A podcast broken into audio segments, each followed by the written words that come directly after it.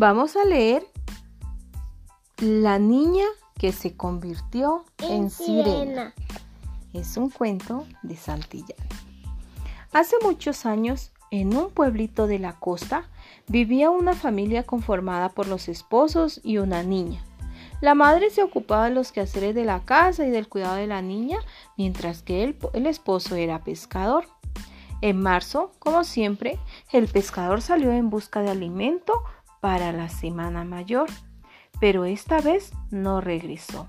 Su mujer, muy preocupada, quiso salir a buscarlo, no sin antes advertirle a su hija que no se acercara al mar, porque en Semana Santa era muy peligroso. La madre, para que su niña tuviera miedo y se le hiciera caso, le contó que las personas que se meten al mar en esa época se convierten en sirenas y, convencida de que su hija la obedecería, salió en búsqueda de su marido con los vecinos.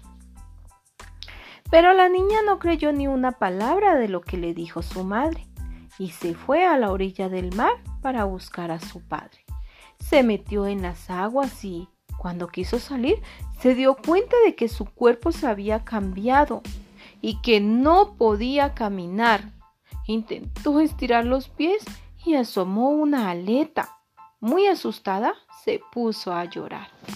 Desde ese momento llora cerca de la barca de su padre, quien a los pocos días regresó a la casa. En cambio, la hija es quien ahora está perdida.